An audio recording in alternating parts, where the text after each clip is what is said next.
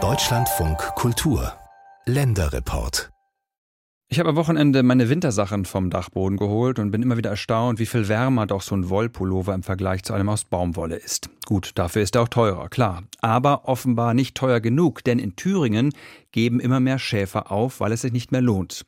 Nach Angaben des Thüringer Landesamtes für Statistik ist die Zahl der Schafe in den letzten zehn Jahren um über 30 Prozent zurückgegangen. Das ist übrigens auch schlecht für die Natur. Warum? Das hat Bettina Ehrlich im Gespräch mit den Schäfern erfahren bin seit dem 1. März 1979 hier in diesem Betrieb. Ich kenne jede Schaf mit Namen. War, wie sie geboren sind dabei, bis sie dann wieder fortgehen, da muss ich auch dabei sein. Ja, und daher ist es ja doch irgendwo ein wenig mein Leben. Schäfer Peter Kieslich geht in den Ruhestand, doch so hat er sich das nicht vorgestellt. Ende des Jahres verlässt auch seine Herde den Betrieb. Die Agrargenossenschaft Schalkau in Südthüringen gibt die Schafhaltung vor allem wegen fehlendem Personal komplett auf. Die rund 2000 Tiere werden an andere Betriebe oder Hobbyschäfer verkauft. Schäfer, so sagt Kieslich, will heute kaum noch jemand werden. Als ich gelernt habe, hat es ja noch die Schäferschule in Wettin gegeben. Damals hatten wir, waren drei Klassen mit Schäfer mit 20, 25 Mann. Ja, und heute, in diesem Jahr, haben vier Lehrlinge in Thüringen ausgelernt. Also das langt nicht hinten und nicht vorn. Verübeln könne man das den jungen Leuten kaum, findet Kai Zerrenner. Er ist der Vorstandsvorsitzende des Schalkauer Betriebes. Wir reden über eine Vier-Tage-Woche, reden über eine Work-Life-Balance.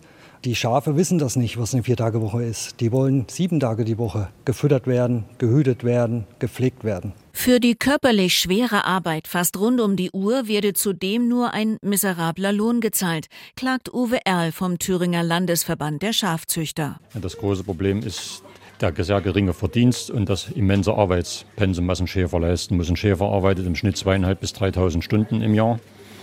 Das ist so die Realität in sehr vielen Betrieben und kommt teilweise nur auf einen Stundenlohn von 6 Euro. Dafür gibt es auch wissenschaftliche Untersuchungen. Auch gerade im Zuge eines Wollprojektes wurden betriebswirtschaftliche Auswertungen gemacht. Da ist eben rausgekommen, dass wirklich der Stundenlohn bei einigen Schäfereien bei knapp 6 Euro liegt. Nachwuchsmangel, schlechte Bezahlung, wenig Ertrag. Agrarchef Zerrenner öffnet das Tor einer riesigen Lagerhalle. Hier wird normalerweise Mais und Weizen gelagert. In einer Ecke steht ein verrosteter Hänger, randvoll mit Schafwolle. Wir haben hier bei uns Wolle aus den letzten zwei Schurzeiten liegen und kriegen die im Moment nicht vermarktet. Ist praktisch nicht handelbar. Wenn sie jemand einfach abholt, kostenlos, wäre ich schon froh, ja. Eigentlich ist die Wolle von Merino-Schafen ein wertvoller Rohstoff. Die Genossenschaft in Schalkau bekommt sie aber trotzdem nicht los. Rohwolle wird in der EU laut einer Verordnung wie Rohmilch oder Blut behandelt. Für den Transport der Wolle gelten deshalb strenge Regeln. Auch das Einrichten von Wollsammelstellen wird dadurch erschwert. Schafe aber müssen mindestens einmal im Jahr geschoren werden. Pro Tier kostet das etwa drei Euro. Die Wolle, die auf dem Hänger vor sich hin modert, hat Kosten von rund 14.000 Euro verursacht. Einnahmen erzielen Schafzüchter lediglich aus dem Verkauf der Tiere. Für ein Lamm gibt es derzeit bis zu 150 Euro. Zu etwa 60 Prozent leben die Betriebe von Fördergeld vom Land und der Europäischen Union. Doch der Ansatz für die Förderung ist rechnerisch falsch, sagt Zuchtleiter Erl. Es muss eben wirklich danach gegangen werden, wie hoch ist der Aufwand. Es darf nicht der entgangene Nutzen bezahlt werden, sondern es muss die eigentliche Leistung bezahlt werden. Jeder Handwerker, der ein Angebot abgibt, schreibt ja auch rein, das ist meine Leistung, das ist der Stundenlohn, den ich den Leuten zahlen will oder muss. Und so wird ja da kalkuliert. Und das ist eben der Landwirtschaft leider nicht so. Da müsste man wirklich auch rangehen und sagen, wie hoch ist der Zeitaufwand, den der Schäfer hat, der Futteraufwand für die Tiere, alles, dass er eine vernünftige Vergütung bekommt. Die Betriebe, die noch angestellte Schäfer haben, denen auch einen vernünftigen Lohn zahlen können. So müsste eigentlich der Herleitungsansatz sein. Genau. Bislang aber trifft die Branche nur auf taube Ohren. Es bleibe einfach nichts übrig, ergänzt Betriebschef Kai Zerrenner und zeigt auf die heruntergekommenen Ställe. Die Dächer müssten dringend saniert werden. Wir sind jetzt mit den Fördermitteln gerade so bei plus minus null. Da sind aber noch keine Investitionen gemacht. Die meisten Banken scheuen sich im Moment dafür, Kredite für Schafbetriebe zu geben. Es ist sehr schwierig überhaupt für die Zukunft an Schafbetrieb aufrechtzuerhalten. Nico Schreiber aus Issersheilingen im Norden Thüringens hat eine Schafzucht mit 600 Mutterschafen. Wie lange er finanziell noch durchhält, weiß er nicht. Aber was passiert, wenn es kaum noch Schafe im Land gibt?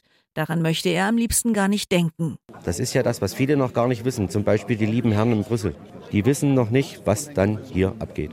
Du kannst einen, einen Hang oder so, also wo jetzt kein, kein Baumbewuchs ist, das kannst du mulchen und alles.